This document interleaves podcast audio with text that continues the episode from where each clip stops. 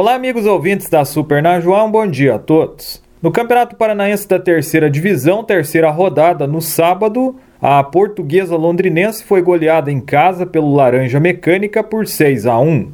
Em Guarapuava, o Batel perdeu em casa para o Foz do Iguaçu por 2 a 1. O Patriotas também perdeu jogando em casa para o Paranavaí por 2 a 1. Ontem, Arapongas e Cambé empataram por 1 a 1. O Rolândia perdeu para o Aruco por 2 a 1 e o Grecal venceu o Irati por 1 a 0. O gol da vitória do time de Campo Largo foi marcado por Ítalo aos 16 minutos do primeiro tempo. Ele aproveitou um lançamento longo para a área, ajeitou a bola e tocou por cima do goleiro João Paulo. O atacante do Grecal havia disputado a segunda divisão do estadual pelo Prudentópolis. Ontem, dois jogadores estrearam no Irati, os meias Reinaldo e Matheus Gomes, que estavam atuando no Central de Caruaru, em Pernambuco, e Toledo, respectivamente, foram titulares do treinador Carmino Colombini. A equipe que começou a partida teve João Paulo no gol, Daniel Colombini, Rogério Emanuel e Marrá, Bruno, Almeida, Reinaldo, Coutinho e Matheus Gomes, e no ataque, Luquinha. O Colombini fez três alterações durante o jogo. No primeiro tempo, aos 33 minutos, o Almeida saiu para a entrada do Thiago Juan. Na segunda etapa, o Coutinho saiu para a entrada de Renan e o Dourado substituiu Luquinha. Curiosamente, o Azulão perdeu as duas partidas que disputou no estádio Atílio Jonedes, em Campo Largo, nesta terceirona. Na primeira rodada, a equipe foi derrotada pelo Patriotas e Curitiba, que manda seus jogos em Campo Largo, por 3 a 0. A única vitória do Azulão na competição até agora foi conquistada em casa contra o Batel pelo placar de 1 a 0. Após a terceira rodada da Terceirona Paranaense, a classificação dos dois grupos no grupo A, o líder é o Aruco com 9 pontos. Em segundo está o Laranja Mecânica com 6. Terceira, Portuguesa Londrinense também com 6 pontos. Quarto, Rolândia com 3 pontos. E depois aparecem Cambé e Arapongas com 1 ponto. No grupo B, o Foz do Iguaçu é líder com 9 pontos. O Paranavaí está em segundo com 6. O Grecal subiu para o terceiro lugar com 4 pontos. O Patriotas é o quarto com 3 pontos. O Irati é o quinto colocado com três pontos e o Batel está em sexto com um ponto. Lembrando que os times se enfrentam dentro dos próprios grupos, jogando cinco partidas em casa e cinco fora, dez jogos na primeira fase. Os dois primeiros colocados de cada grupo se classificam à próxima fase. Campeonato Paranaense da segunda divisão, no sábado, foi definido o campeão da competição. Segundo jogo da final aconteceu em São José dos Pinhais. O Independente São Joséense venceu a União de Francisco Beltrão por 2 a 1. O São Joséense já havia vencido o jogo de ida por 2 a 0, então foi campeão da segundona. O segundo colocado, União de Francisco Beltrão, teve como consolo garantir o acesso à primeira divisão no ano que vem. Então esses dois times estarão na elite do futebol paranaense em 2022. Campeonato Paranaense de Voleibol Feminino ontem no ginásio Batatão em Irati o Irati Vôlei ganhou da equipe de Santa Helena por 3 sets a 0. As parciais foram de 27 a 25, 25 a 19 e 25 a 21. Essa foi a terceira vitória do Irati em cinco jogos na competição, sendo a primeira jogando em casa. Com a vitória, o time iratiense subiu para o quinto lugar do Campeonato Paranaense de Voleibol Feminino com 10 pontos. As equipes que estão à frente de Irati têm jogos a mais. O próximo jogo do Irati Vôlei será contra Maringá Amanhã, feriado de Nossa Senhora Aparecida e Dia das Crianças, às 18 horas, no ginásio Chico Neto em Maringá, contra a equipe da casa. A equipe da casa, que tem 11 vitórias em 11 jogos disputados, participa da Superliga A, a principal competição de voleibol feminino no país. É um time muito forte, que no jogo de ida já venceu Irati aqui no ginásio Batatão por 3 sets a 0. Campeonato Feminino de Futebol 7, competição que está acontecendo no Canto Verde, aqui em Irati, na antiga Marigás. Jogos disputados ontem. O Águia Azul perdeu para o América por 8 a 1 e o Canarski Amigos venceu o Fernandes Pinheiro por 4 a 1. Campeonato Varziano de Irati, no sábado, tivemos no estádio Fioravantes Lavieiro, o campo do Olímpico. O Lagoa venceu o Kokesh Sushi por 4 a 1 e o Sanhaço perdeu para o Clube Náutico Floresta também por 4 a 1. Já no estádio Alberto Viante, o Canarinho do Rio Corrente perdeu para o Mais Brasil por 6 a 1 e o Sanhacinho venceu o Estrela Azul de Assungui por 2 a 1. Ontem, estádio municipal Abrana Gibinegem, o Canisianas ganhou do Gamer por 4 a 3 e o Cruzeiro do Sul Masters perdeu para o Falcone por 2 a 1. Já no estádio Alberto Viante, América Esporte Clube e Mercenários empataram por 0 a 0. Outro empate entre Central de Gonçalves Júnior e Cruzeiro do Sul em 3 a 3. Amanhã teremos no estádio municipal Abrana Gibinegem, 13h45, o Falcão e a Pindazal enfrentam o Atlético Nacional.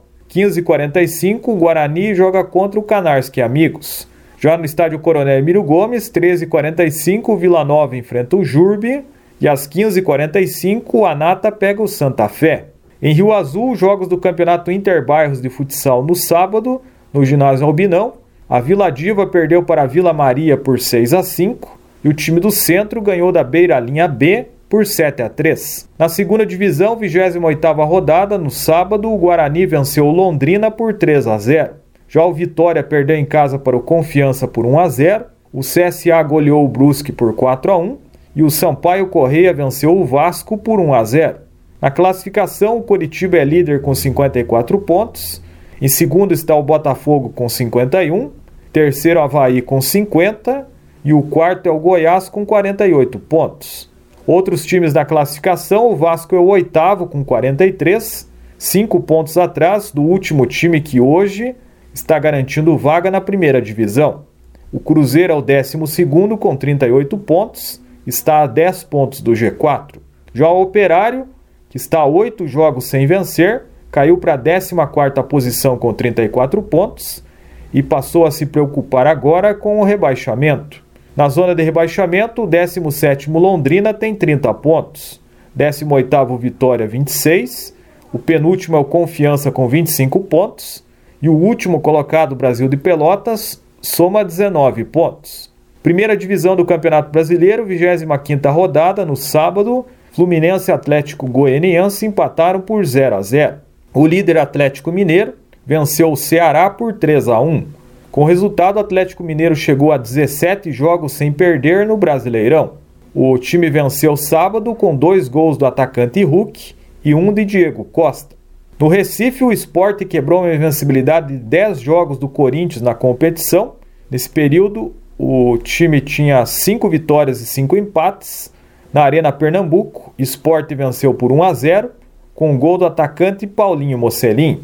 Essa foi a terceira vitória seguida do esporte na competição, que já dá mostras que pode escapar do rebaixamento. Já o Fortaleza perdeu em casa para o Flamengo por 3 a 0. Pedro e Michael duas vezes marcaram os gols do Flamengo. O time carioca, que mesmo com os desfalques dos jogadores que estão servindo seleções que disputam as eliminatórias, como é o caso do Gabigol no Brasil e o Arrascaeta no Uruguai, conseguiu uma boa vitória fora de casa. Já o Atlético Paranaense perdeu em casa para o Bahia por 2 a 0. Na estreia do treinador Guto Ferreira no Bahia, o tricolor baiano venceu com gols de Raí Nascimento e o atacante Gilberto. Em São Paulo, o Palmeiras perdeu em casa para o Bragantino por 4 a 2. O Bragantino chegou a fazer 3 a 0 no primeiro tempo, aproveitando falhas da defesa do Palmeiras, que até jogava bem e criava chances, mas acabou desperdiçando. E o Bragantino, por sua vez, as chances que tinha, concluía em gol. O Palmeiras chegou a reagir com gols de Dudu e Rafael Veiga, diminuiu para 3 a 2, depois quase chegou ao empate mas num contra-ataque Arthur fez 4 a 2 e definiu a vitória do Bragantino. O Arthur, que foi destaque do jogo com dois gols, jogador revelado nas categorias de base do Palmeiras, e só para variar, a lei do ex mais uma vez deu certo, com o jogador marcando contra o seu ex-clube. Também no sábado tivemos um empate entre Juventude e América Mineiro por 1 a 1. Ontem o Internacional goleou a Chapecoense por 5 a 2. O destaque do jogo foi o atacante Yuri Alberto, autor de três gols. Já o Santos ganhou com gol nos acréscimos do segundo tempo, de Wagner Leonardo, por 1 a 0 do Grêmio. Esse gol, inclusive, que tirou o Santos da zona de rebaixamento. Hoje, fechando a rodada do Campeonato Brasileiro, às 20 horas, o Cuiabá recebe o São Paulo. A classificação Atlético Mineiro é líder com 53 pontos, tem 11 pontos de vantagem para o segundo colocado Flamengo, que soma 42 pontos. Lembrando que o Flamengo tem dois jogos a menos, caso vença essas duas partidas, pode reduzir essa vantagem do Galo para 5 pontos. Em terceiro está o Palmeiras com 39 pontos, quarto Fortaleza também com 39, quinto Bragantino com 38 e sexto Corinthians com 37. Esses são os seis times que ficariam com a vaga na Libertadores se o campeonato terminasse nesse momento. O Atlético Paranaense é o oitavo com 33 pontos. Na zona de rebaixamento estão Bahia e Sport com 26 pontos, o Grêmio, que é o penúltimo colocado com 23 pontos, e a Chapecoense em último lugar com apenas 12 pontos. Eliminatórias sul-americanas da Copa do Catar em 2022, jogos da quinta rodada. Ontem a Bolívia venceu o Peru por 1 a 0. A Venezuela ganhou do Equador por 2 a 1. A Argentina venceu o Uruguai por 3 a 0. O Chile ganhou do Paraguai por 2 a 0 e Colômbia e Brasil empataram por 0 a 0.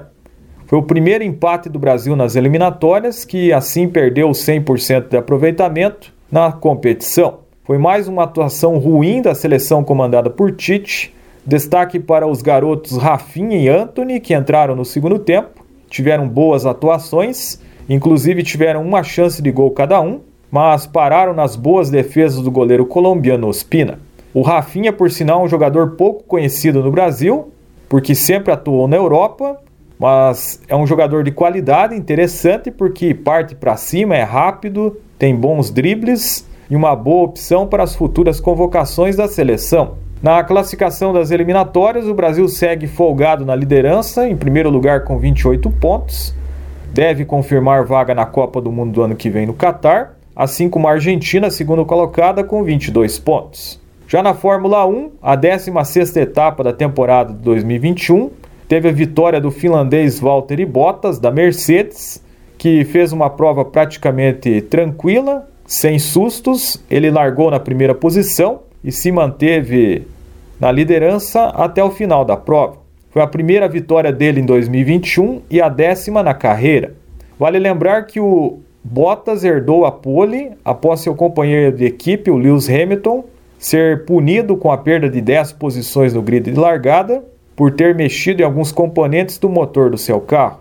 Já o holandês Max Verstappen, da RBR, principal rival do Hamilton na briga pelo título, chegou em segundo lugar, mas o resultado foi comemorado, já que o piloto assumiu a liderança do campeonato. O seu companheiro de equipe, Sérgio Pérez, também da RBR, fechou o pódio, enquanto que o heptacampeão mundial, o Lewis Hamilton foi apenas o quinto colocado. O britânico, que fez o melhor tempo no treino classificatório de sábado, como eu já relatei, largou apenas em 11 lugar, após realizar algumas modificações no seu carro, e na prova não conseguiu ir além de um quinto lugar. Com o resultado de ontem, o Verstappen chegou a 262,5 pontos, reassumiu a liderança do campeonato, seis pontos à frente do Hamilton que soma 256,5 pontos, faltando seis corridas para o fim do campeonato. A próxima etapa da Fórmula 1, a 17 desse ano, será o GP dos Estados Unidos, no Circuito das Américas, em 24 de outubro. Essas são as informações do esporte nesta segunda-feira. Rodrigo Zubi para a Super Najuá.